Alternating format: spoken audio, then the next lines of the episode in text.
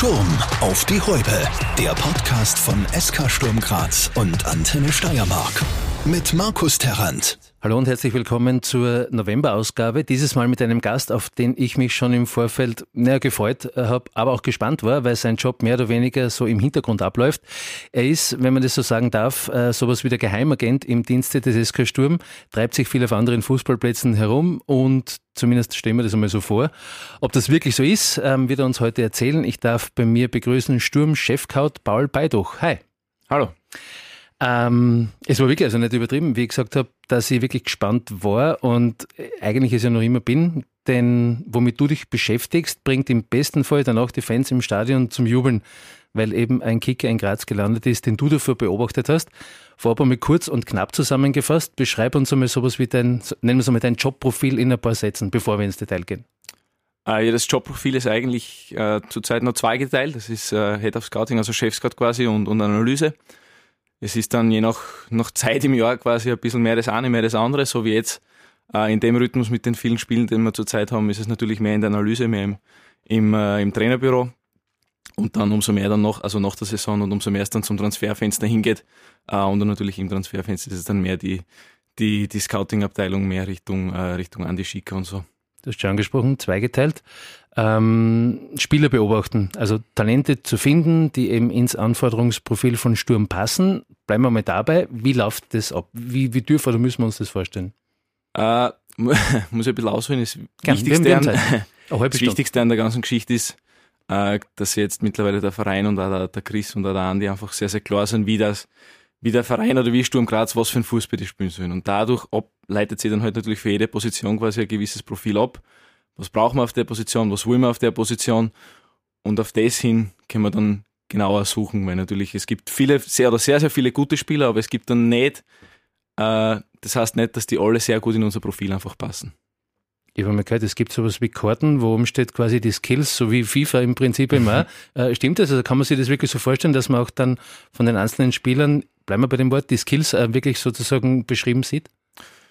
Äh, Kader ist es nicht direkt, wir haben dann eine, eine Liste natürlich und einen Schattenkader, aber in einer sehr abstrakten Art und Weise kann man sich vielleicht so durchaus vorstellen. Ja, also wir haben eben dieses Profil und diese verschiedenen Kartel, wie du sagst, mit den verschiedenen Werten bei den einzelnen Skills und dann schauen wir, okay, das und das brauchen wir und der und der Spieler hat das, passt das oder passt das nicht. Jetzt habe ich gehört, ob stimmt, wirst du uns gleich verraten. Ähm, du bist also einer von denen, ähm, keine Ahnung, also wenn es jetzt zum Beispiel heißt, Rasmus Heuland wird heute von den Scouts aus Deutschland, Italien oder was weiß ich, von wem er immer beobachtet, äh, damals noch in Dänemark, bist du dann einer von denen, die damit gemeint sind? Äh, ja und nein, wahrscheinlich dann schon irgendwie. Auf der anderen Seite haben wir natürlich auch welche, die wir dann auch hinschicken und, und die Spiele beobachten, eben so wie es bei mir jetzt ist. In dieser, in dieser Zeit habe ich einfach de facto keine Zeit, dass ich irgendwo anders hinfahre. Das ist dann auch eher, wenn es ein bisschen ruhiger wird. Da haben wir dann unsere Scouts, die, die beobachten fahren. Aber wie, und auch wenn du es nicht persönlich hast, wie, wie stellen wir das vor? Da sitzt dann jemand, keine Ahnung, aus der Scouting-Abteilung, äh, fliegt von Graz über Wien nach Kopenhagen, ähm, schaut sich dort äh, am Vormittag die Stadt an und sitzt dann am Abend im Stadion und was? Also was wird, worauf wird da dann wirklich Wert gelegt?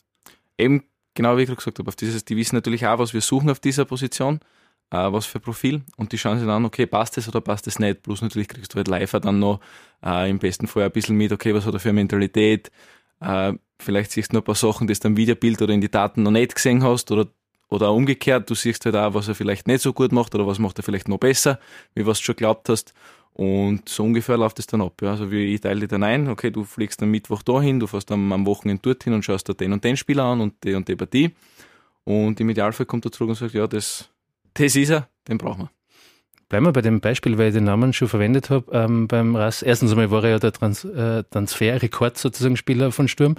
Und somit war offensichtlich jetzt im Scouting oder in der Beobachtung vieles, was gut gelaufen ist. Ähm, nimm uns einmal mit, so quasi in die Anbahnung zum Wechsel zu Sturm. Was ist da alles gesagt, gesehen und was ich worden? Ähm, das hat einmal eigentlich mit, mit Jebo, also mit dem Kelvin Jeboa angefangen damals noch, weil es war dann, ja, ist dann immer konkreter geworden, dass eventuell ein Wechsel passieren kann, passieren wird eben in dem, in dem Winter und ähm, dadurch haben wir uns natürlich vorbereiten müssen und haben auch eine, ja, mehrere Spieler angeschaut, eine Liste dann auch gehabt, die wir dann tatsächlich äh, an dem Tag oder eigentlich einen Tag vorher noch, wie, wie der Transfer vom Jeber offiziell war ist, äh, dem Trainerteam dann gezeigt Und da waren halt dann verschiedene Namen oben. Da waren, glaube ich, eine Liste von, von vier, fünf Namen. Ähm, einer davon war eben der, der Rasmus Heuland, ein anderer war damals schon der Emanuel Mega. Und ähm, eben, wie gesagt, wie das mit, mit, dem Transfer vom Kelvin immer konkreter geworden ist, haben wir uns einfach diese, oder mehrere oder viele, viele Stürmer dann angeschaut und einfach geschaut, eben, wie gesagt, wer passt ins Profil, wer kann dieses, diese Position bei uns spielen, wer kann den Jebo gut ersetzen. Und im Endeffekt ist es dann Gott sei Dank im Nachhinein der, der Rasmus geworden. Und das hat für alle Seiten sehr, sehr gut gepasst. Kann ich mir das dann wirklich so vorstellen? Also die, die, das Scouting an sich, nennen wir es einmal so, ist abgeschlossen und dann gibt es sowas wie die Empfehlung ähm, von dir, wo du sagst, ich glaube, dass der äh, es wert ist, dass wir uns da wirklich bemühen drum, weil wenn es dann ums Verhandeln geht und so weiter, nehme ich zumindest an, wieso dann nicht mehr involviert sein. Da bin ich dann nicht mehr richtig involviert. Ne? Also ich kriege dann immer eine Wasserstandsmeldung, wie es so schön heißt im Fußball. Aber Empfehlung, ja, also wie gesagt, wir haben uns dann mit dem Trainerteam zusammengesetzt, die, denen diese vier, fünf Namen präsentiert, die haben dann auch äh, sich jeder mit den Spielern beschäftigt, auch jeder eine Reihung dann abgeben.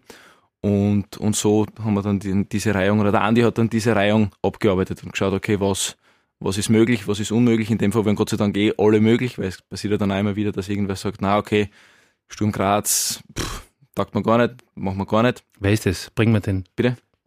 Wer kann so einen Satz sagen? Kann ja, da gibt schon ein paar, die dann doch noch in andere, noch in anderen Sphären unterwegs sind, aber es äh, passiert. In dem Fall waren aber alle möglich. Und ähm, der Andi hat das dann auch super, super eingefällt und es hat sich dann zwar ein bisschen gezogen, war nicht ganz einfach, ähm, was ich so mitgekriegt habe, weil du willst ja dann doch äh, am 18-Jährigen quasi sagen, der sein, sein ganzes Leben bis jetzt wirklich bei, daheim bei den Eltern gewohnt hat, okay, irgendwer kommt jetzt, zahlt wirklich sehr, sehr viel Geld für dich und du verlässt deine Eltern, du verlässt dein Land, ziehst in eine neue Stadt, um, um Fußball zu spielen und dann hoffentlich auch in dem neigen Umfeld zu, zu performen. Du hast diese Liste angesprochen mit diesem Ranking, offensichtlich auch gut gerankt, weil es dann zum Transfer gekommen ist, der auch Mörder performt mittlerweile, muss man sagen, ist ähm, der Name Prass. Der steht da offensichtlich auch nicht ganz ohne deine Schuld äh, im, im Kader von Sturm.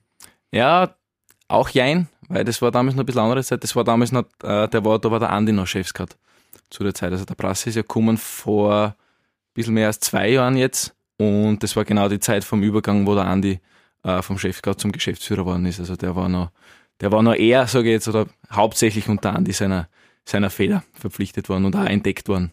Aber offensichtlich, und jetzt kannst du es ja beurteilen, hat der Andi damals schon alles richtig gemacht, indem ja, auf alle Fälle. äh, den Brasse zu uns geholt hat. Ähm, Du wirst ja jetzt nicht jeden Tag eben auch selbst äh, quer durch Österreich oder Europa unterwegs sein. Eigentlich eine halb private Frage. Wie stelle ich mir das vor? Gibt es irgendwie diese fließende Grenze zwischen Job und, und Privatmensch? Also anders gefragt, äh, konkret, äh, stelle ich mir das so vor, du sitzt zu Hause äh, auf der Couch und unterstell dir jetzt einmal, dass da die Freundin ist, äh, mit der du diskutieren musst, ähm, ob jetzt Grey's Anatomy oder doch irgendein Fußballspiel äh, geschaut wird. Also gibt es sozusagen diese Diskussion, weil du ja eigentlich vielleicht sogar äh, das Spiel schauen musst, solltest? Mm, also die Diskussion und Fernseher gibt es eigentlich nie. Da habe ich sie mittlerweile so weit, dass sie sich selber für die Sache sehr interessiert, muss ich sagen. Sie ist mittlerweile echt, äh, sie kennt sich mittlerweile wirklich gut aus eigentlich im Fußballgeschäft, auch natürlich durch, ja, durchs andere private Umfeld, durch meine Freunde, die alle im Fußball sind. Ähm, aber diese Diskussion gibt es eigentlich nicht. Die Diskussion gibt es eigentlich hauptsächlich dann, wenn es kommt äh, oder wenn es darum geht, okay, wann, wann bin ich daheim, wann bin ich, wann bin ich nicht daheim. Also es das geht eher darum, genau. Das ist eher der Schatz, sagen wir so. Genau. nicht ob oder einander genau. nicht mehr. Das heißt, ähm, ihr habt einen Fernseher daheim und das reicht sozusagen. Das reicht, ja. ähm, bleiben wir bei dir, vielleicht einmal bei der Person, die ja nicht täglich in irgendwelchen Zeitungen oder Sportmagazinen auftaucht. Du warst in deiner aktiven Karriere Tormann und hast, äh, wenn Transfermarkt AT nicht liegt, mhm. ein einziges Bundesligaspiel für den KSV gemacht, kein Zweitligaspiel, kein Regionalligaspiel, auch kein zweites Bundesligaspiel. Die Geschichte hätten wir gern gehört. Wie kommst du dazu? Das mit den Regionalligaspielen stimmt, stimmt so nicht. Also da habe ich bei den Amateuren habe ich einige gemacht in, in Kapfenberg. Ähm, das Spiel mit der Bundesliga ist tatsächlich so, dass zu dieser Zeit der Raphael Wolf damals noch bei Kapfenberg war. Ähm, das war aber, das waren aber dann schon die letzten zwei Spiele, beziehungsweise das Spiel, was ich gemacht habe in Mattersburg, war schon das letzte Spiel äh, von dieser Saison damals.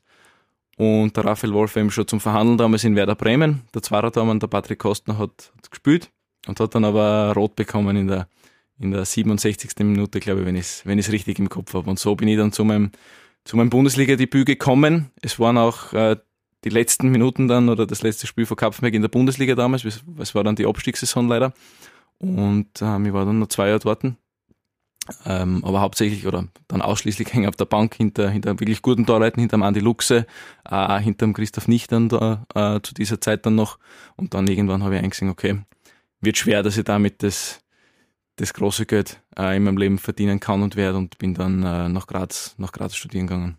Andererseits, und das muss man mal, also das musst du mal in die Vita einschreiben, also du hast 21 Bundesliga-Minuten, okay, die Zahl muss man nicht erwähnen. Andererseits kann man sagen, du bist Bundesliga-Tormann, der es sogar beim Absteigerverein geschafft hat, ohne Gegentor zu bleiben. Nein, das hm? stimmt auch nicht leider. Was, in die 21 Minuten ja, habt ihr es war genau, es oh, war, ja. ähm, also zum ersten Punkt, ja, das stimmt, immer wieder mal, äh, bin ich stolz darauf, dass ich sagen kann, ich bin Bundesligaspieler, auch wenn es eben nur 21 Minuten waren. Ähm, aber der, der, der Kosti, der Kostner Patrick hat damals ja rot gekriegt, weil er weiß nicht mehr wer es war, aber einen, einen Tor abbegangen hat und direkt danach war elf Meter, genau. Und meine erste, meine erste oder meine zweite Handlung dann leider direkt in dem Debüt war, den, den Ball aus dem Netz zu holen. Patrick Bürger, Patrick Bürger hat damals den Elfmeter geschossen und ähm, wäre damals fast sogar Torschützenkönig, glaube ich, noch waren, wenn ich das richtig im Kopf habe. Fußball spielen hast du, hoffentlich liege ich da mal richtig zumindest damit, äh, begonnen in der Jugend von Mütz Zuschlag bist dann nach einigen Stationen ähm, unterwegs gewesen. 2019 in, in Kohlsdorf deine Karriere beendet. Du warst damals 25. Ähm, jetzt hast du gesagt, du bist nach Graz gegangen zum Studieren. Ähm, Hat es damit zu tun gehabt oder, oder warum hast du die Karriere schon so früh beendet? Ehrlicherweise dann hauptsächlich wegen der Arbeit bei Sturm. Das war dann wirklich so, ähm, das letzte Jahr in Kohlsdorf war schon ja, zeitlich, zeitlich sehr schwer. Äh, es hat mir aber wirklich sehr, sehr viel Spaß gemacht, äh, selber Fußball zu spielen. Und es ist sich dann aber zeitlich einfach einfach nicht mehr ausgegangen, dass man sagt, okay, man macht beides, man fährt dann am Abend noch äh, nach Kohlsdorf zum Training, beziehungsweise noch das größere Problem war in der Regionalliga, okay, man fährt dann halt am Freitag zum Mittag irgendwo hin, irgendwo hin drei Stunden nach Oberösterreich und, und äh, zu dem Regionalligaspiel. Ähm, was das, das hat sich dann einfach überschnitten mit, mit Trainings, mit unseren Auswärtsfahrten schon und das war dann einfach äh, eigentlich gar keine schwere Entscheidung, dass ich gesagt habe, na okay, das lasse ich und konzentriere mich da voll auf, auf, auf, auf, auf Sturm Graz, auf, auf die neue Aufgabe. Wie bist du eigentlich zu Sturm gekommen? Also mit dem Auto schätze ich mal, aber. die lange oder die kurze Antwort? Äh, die interessantere. Nein, gerne gern die lange. Okay, ähm, die, die, ganz lange ist tatsächlich, ähm, dass ich halt mit 14 dann eben, wie du schon gesagt hast, nach Kapfenberg gegangen bin, ähm, in die, in die Fußballakademie und eben dann einfach in diesem Fußballumfeld sozialisiert worden bin, erwachsen worden bin. Und auch meine besten Freunde heute noch sind aus dieser Zeit, die sind eigentlich auch fast alle im Fußball irgendwo unterwegs, in Deutschland, in der Schweiz. Und ja, so, so hat mich der Fußball einfach geprägt. Und es war dann auch immer wieder schon in Graz äh, studieren, weil ich habe mich nie als, als Student gesehen, ich habe mich immer als, als Fußballer gesehen, auch wenn es blöd klingt, wenn man in der Landesliga spielt, aber ich habe immer quasi geschaut, auch die Unikurse äh, ums, ums Training und um die Spiele haben wir umgelegt, dass sich das alles immer schön ausgeht. Und es war immer irgendwie, ich habe immer gewusst, irgendwie, okay, Fußball, das wird's hoffentlich, hoffentlich wird das irgendwie in meinem Leben eine große Rolle spielen und das wird hoffentlich irgendwie mein, mein Job sein. Und ich bin jetzt nie in einer, nie in einer Bank oder in einer Marketingagentur oder so gesehen, auch wenn ich BWL studiert habe, aber Fußball war eigentlich immer das, was, wo ich gehofft habe, da, da verschlagt es mir mal hin. Und es war dann so, äh, ich war am Weg zur, zur Meisterfeier tatsächlich, damals vom, vom Albert Walschi, der ist damals mit, mit Wacker Innsbruck äh, Master geworden. Und ähm, habe eine sehr lange Zugfahrt vor mir gehabt und auf der Zugfahrt waren wir halt nichts zum tun gehabt und hat man dann halt beschlossen, okay, ich schreibe dem Günter Kreisler eine E-Mail und quasi mit der Frage, ob er irgendeinen Job für mich hat, ich will einfach nur in das Geschäft rein. Dann hat er, hat er mich tatsächlich zurückgerufen nach ein oder zwei Wochen, was mich eh schon gewundert hat, ehrlicherweise, und hat gesagt, nein, ich soll beim Trainingsstart vorbeikommen und wir setzen uns einmal zusammen. Das habe ich dann gemacht und bin dann tatsächlich mit dem, mit dem damaligen äh, Co-Trainer-Analyse vom, vom äh, Heiko Vogel, mit dem Patrick Dippel zusammengesessen und er hat gesagt, na, da hätten wir Bedarf. Und das war mein Start dann bei, bei Sturm Graz. Das heißt wirklich, so wie man oft sagt, ins kalte Wasser geschmissen worden, weil eigentlich hast du dich mit diesem Teil vom Sport oder vom, vom Fußball ja noch gar nicht so großartig auseinandergesetzt. Genau. Genau, also richtig ins, ins kalte Wasser geworfen.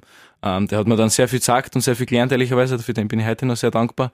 Und ähm, die waren dann leider, also der Heiko und er waren dann nicht mehr lange da. Leider, die waren dann, glaube ich, nur mehr drei oder vier Monate da. Im Dezember ist dann der Roman Melich gekommen und in dem Zuge hat mich dann auch der Günther gefragt, ob ich das quasi Vollzeit und quasi alleine übernehmen will, die, die Spüranalyse.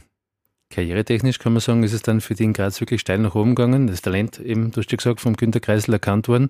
Und somit bist du vom Spielanalysten dann auch relativ äh, schnell, also in einem guten Tempo unterwegs gewesen, zum Chefspielanalysten okay. aufgestiegen. So, dann kümmern wir uns um dieses Gebiet. Was tut man da? Klar, du hast irgendwie einen Monitor, vielleicht sogar 17 Monitore vor dir ähm, und äh, die Augen flitzen von links nach rechts. Aber bitte, sag selbst.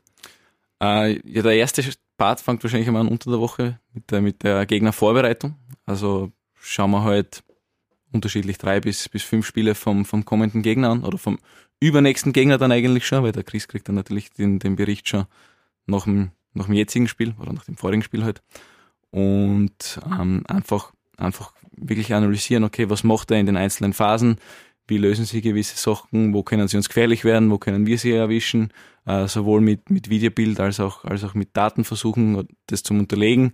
Auch den eigenen Eindruck vielleicht, den man schon oft, schon oft vorher hat, ein bisschen zu widerlegen, vielleicht oft mit den Daten, weil natürlich äh, hat man oft seine, seine Biases, wenn man sich Spiele, Spiele anschaut und ähm, diese Berichte, diese Berichte kriegt dann, kriegt dann der Chris und äh, der zeichnet dann quasi oder macht sich dann darauf äh, den, den Matchplan, den wir verfolgen werden dann. Jetzt sind wir schon mittendrin in deinem zweiten Aufgabegebiet. Stellen wir das so vor, dass das Ganze irgendwie, gibt es da, weiß ich nicht, gibt es für alles irgendwie eine Softwareunterstützung? Gibt es das da auch? Oder kannst du dich da wirklich äh, rein auf, auf, quasi auf, auf deine Augen und dein Verständnis für Fußball verlassen? Äh, natürlich gibt es da Software. Die haben eigentlich eh sehr viele in der Bundesliga und bei uns im ganzen, also bei uns im, im Profibereich äh, hat quasi fast jeder eine Lizenz. Es ist einfach, ja, ganz einfach erklärt, kannst du einfach solche Tags jeweils machen. Also du hast ähm, so Markierungen. Du kannst, genau, du kannst diese einzelnen Spielphasen und alles quasi, was du, was du als interessant befindest, markieren. Kannst du das dann noch und noch mal anschauen. Der Chris kriegt dann auch einen, so ein Szenenpaket zu den einzelnen Spielphasen und ähm, alles mögliche. Auch der Co-Trainer arbeitet damit, der schneidet sich halt die Standards und so aus. Und ähm, auch in der Gegnervorbereitung ähm, unser anderer Mitarbeiter, der schneidet die, die Einzelspieler quasi raus und die zeigen mir dann auch vor der Mannschaft her, okay, was kann Spieler XY, das und das kann er gut, da und da ist er zum Erwischen und das läuft alles über diese, diese Software, beziehungsweise haben wir dann auch noch sehr, sehr viele ähm, Datenanbieter, das auch, der ja, im Zuge dessen zum, zum Einsatz kommen. Das heißt, der Job beschäftigt, also findet auch zu einem nicht unerheblichen Teil vor am, am Monitor statt. Ähm, das Videomaterial musst du dir ja mal beschaffen. Also ich meine, du kannst ja nicht, äh, ich werde das ja nicht selbst überall mitfilmen auf der Welt, logisch, äh, in dem Fall natürlich nicht. Ähm, jetzt stelle ich mir vor, in Österreich ist es noch relativ leicht, sie Videomaterial zu besorgen. Vielleicht stimmt schon das nicht, aber wie schwer ist es überhaupt an, an keine Ahnung, wenn man internationale Spiele spielt, äh, an Material von eben diesen Gegnern zu kommen? Naja, also prinzipiell zu diesem normalen TV-Bild kommt man relativ leicht. Da gibt es solche Videoportale, da kann man das einfach runterladen. Die verdienen einer Geld damit ähm, dass sie das einfach ja, sammeln und, und allen möglichen Analysten zur Verfügung stellen. Ähm, was für uns aber interessant ist, ist dieser Scouting-Feed. Das heißt einfach, äh, das ist weiter herausgezoomt quasi als das normale TV-Bild und du hast immer alle 22 oder beziehungsweise 20 äh, Akteure plus den, den näheren Dormann quasi am, am Bild. Weil dadurch kannst du halt einfach sehen und schauen, okay, was passiert wirklich taktisch, was passiert äh, hinten auch, wenn der Ball vorne ist, weil im TV siehst du ja oft, wenn der Tormann den Ball hat, siehst du die letzten, ja, vier, fünf, sechs Spieler gar nicht. Also du kannst dann gar nicht sagen, okay, was machen die in der, in der Restverteidigung oder, oder solche Sachen. Da brauchst du dann wirklich dieses, dieses, dieses Scouting-Feed. Und das ist bei uns in der Liga auch kein Problem. Das hat die Liga mittlerweile, hat sich sehr gut entwickelt.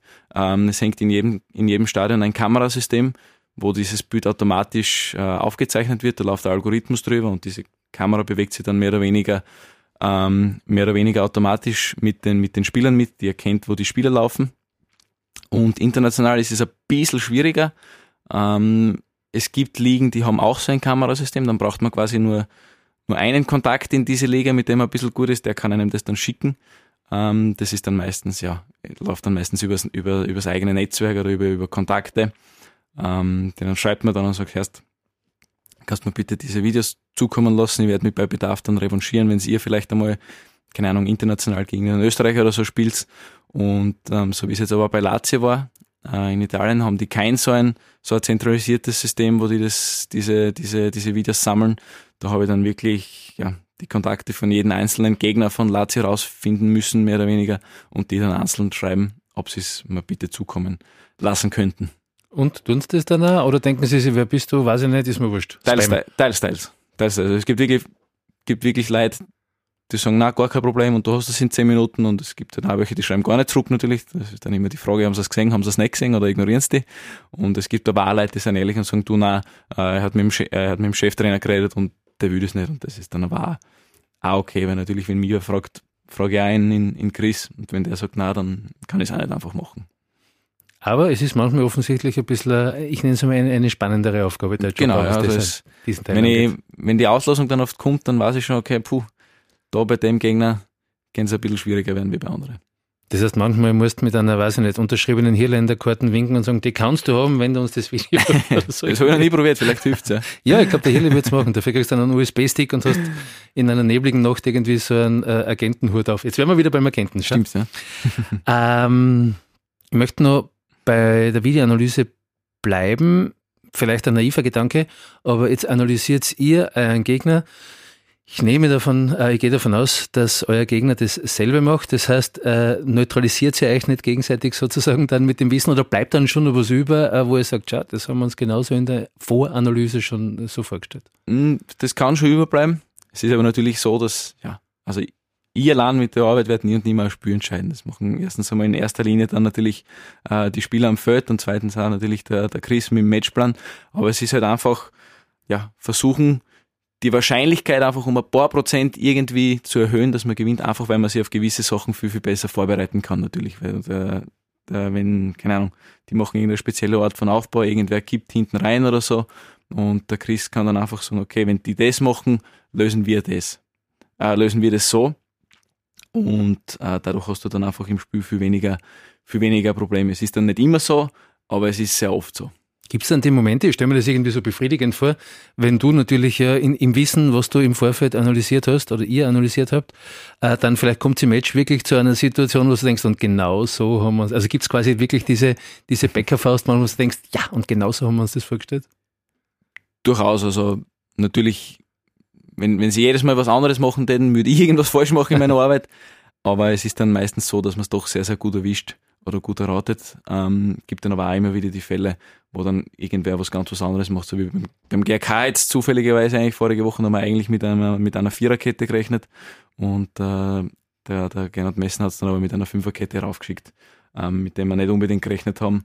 Ähm, mittlerweile sind wir aber auch so weit, oder ist der Chris, hat die, der Chris die Mannschaft so weit gebracht, dass er quasi ein paar Wörter rein, reinrufen muss und die Spieler wissen dann, okay, das und das ist jetzt zum, zum Machen und dadurch ist er dieses Problem entschärft. Während dem Match bist du unten bei der Betreuerbank zu finden und sagen wir es mal so, du bist vom Typ her eher der Emotionale. ähm, glaube, es war noch gar nicht so lange her, äh, bist sogar von deinem Chefcoach während dem Match einmal zurückgepfiffen worden.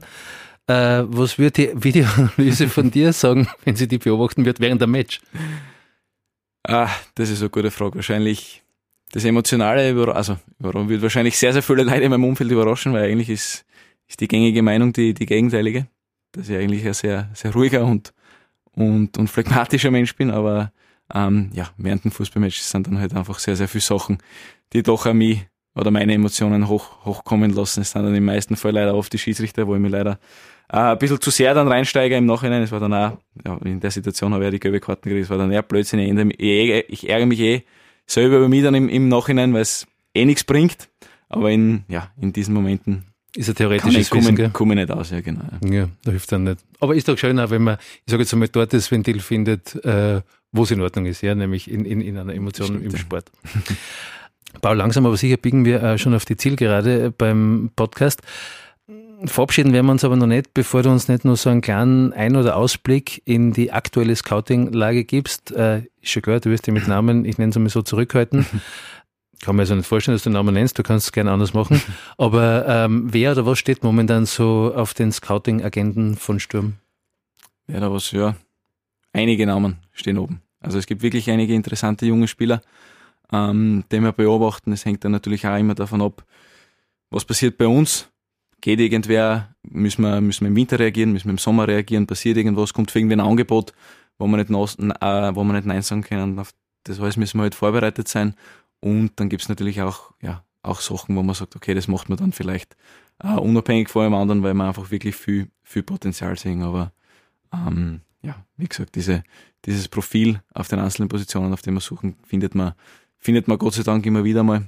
Und ähm, das sind dann vorrangig auch, noch jüngere Spieler, glaube ich, weil das einfach unser Weg jetzt, unser Weg jetzt ist, den der Andi vorgezeichnet hat und den der Chris richtig gut umgesetzt hat, einfach diese jungen Spieler zum, zum Holen und den nächsten Schritt mit, mit und für sie quasi zum, zum machen und die dann einfach auch in ihrer Karriere weiterzubringen.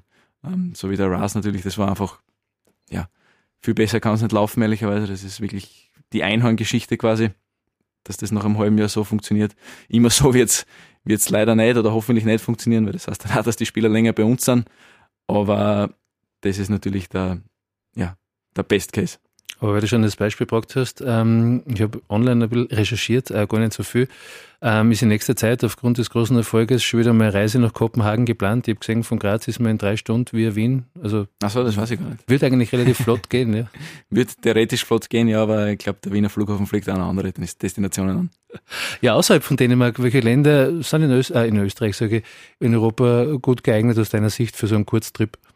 Ja, bei uns bietet sich Slowenien auf alle Fälle an einfach aufgrund der Nähe gibt, da war sehr viel, sehr viel interessante Spieler. Die, haben, die spielen zwar eine ein bisschen andere Art von Fußball, der ist ein bisschen weniger intensiv ähm, wie bei uns. Das haben auch der, ähm, vor allem jetzt der Tommy Horvath und auch der, der Jon Goran Stankovic bestätigt. Der Tommy hat wirklich gesagt, okay, kommst quasi daher und, und in den ersten Spielen oder in den ersten Wochen weißt du eigentlich gar nicht, was da passiert am Feld, weil es wirklich so intensiv ist und die ganze Zeit sind irgendwie fünf, sechs Gegner und um hat er gesagt, das ist halt einfach in Slowenien nicht so, da wird halt jetzt mehr, ja, einfach eine andere Art von Fußball gespielt. Und das heißt jetzt nicht besser, nicht schlechter, einfach anders.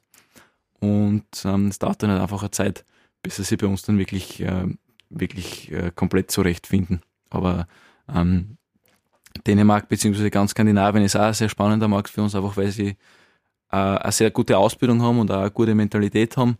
Die, die Jungs, es ist dann aber auch eine Sache natürlich, die dann immer weg, weg zum Lotsen. Ähm, so wie die großen Ligen, ähm, so wie, wie Deutschland und so ist dann oft schwer, dass man auch die jungen Spieler kriegt, weil die verdienen auch ehrlicherweise oft schon richtig gut äh, in, der, in der zweiten Mannschaft oder in der U19-Bundesliga teilweise schon. Und ist dann halt oft schwer, ähm, die mit, ja, also natürlich mit der sportlichen Perspektive haben wir immer Argument mit den internationalen Spielen, sollte es wieder so kommen auch. Ähm, aber rein jetzt, ja, vom finanziellen her sagt er, pff, warum soll ich das machen, wenn ich dort quasi mehr verdiene? Also es gibt einige Märkte in Europa, die nicht uninteressant sind. Slowenien braucht man nicht einmal einen Flug, kann man sogar ja. mit dem Auto hinfahren. Ist Scouting eigentlich auch etwas, was so gut und so lang es geht im Verborgenen betrieben wird, dass man, ich nenne es einmal, nicht zu viel Staub aufwirbelt, dass man auch wirklich so lange mal für sich selbst Informationen sammelt, ohne andere sozusagen aufscheuchen zu müssen? Ja, auf alle Fälle. Auf alle Fälle, weil natürlich das Schönste für uns ist immer quasi, okay, wir wir machen den Transfer öffentlich und nicht schon die Zeitungen vorher. Das ist einmal das Beste. Plus, es ist dann auch so natürlich, ähm, ja, ist einfach ein sehr schnelllebiges Geschäft und wenn vorher schon Gerüchte auftauchen, kommt vielleicht wirklich noch ein anderer Verein mit, mit anderen Möglichkeiten auf, auf die Idee, okay, na, der ist eigentlich gut, den könnte man uns eigentlich anschauen und, und äh, schnappt dann vielleicht noch weg. Also wirklich, umso länger, dass das im Verborgenen bleibt, wie du richtig sagst, äh, umso besser für alle. Oder für uns zumindest. genau. Eben, für uns alle. Ja. ähm, Paul, dann lass mir an der Stelle jetzt Danke sagen für, äh, und hast mich nicht enttäuscht, eine sehr interessante halbe Stunde. War sie wirklich. Bin mir sicher auch für euch und wenn es auch für dich okay war, dann hätten wir halt sogar eine Win-Win-Win-Situation geschaffen. Perfekt. Und ich hoffe, es war so. Also ich hoffe, es war für dich. Nein, war, war sehr, sehr coole Erfahrung, muss ich wirklich sagen. Vielen Dank. Gerne. Spitze, dann noch einmal danke fürs Vorbeischauen. Wir werden deine Arbeit weiter gespannt und ab sofort auch mit einem anderen Blickwinkel verfolgen. Und für euch gilt unverändert, solltet ihr Wünsche, Anregungen oder Beschwerden lieber nicht äh, haben, dann bitte her damit. Die E-Mail-Adresse ist podcast.antenne.at, steht euch jederzeit zur Verfügung. Die nächste Ausgabe gibt es dann pünktlich zum nächsten Monatsersten. Wenn ihr mögt, dann würde es mich natürlich auch freuen, wenn es eine gute Bewertung von euch gibt und wenn ihr keine Neuerscheinung versäumen wollt, einfach Sturm auf die Halbe folgen, dann klingelt die Erinnerung schon direkt nach dem Hochladen auf eurer Plattform. Danke, Paul. Danke sehr. Sturm auf die Häupe. Der Podcast von SK Sturm Graz und Antenne Steiermark.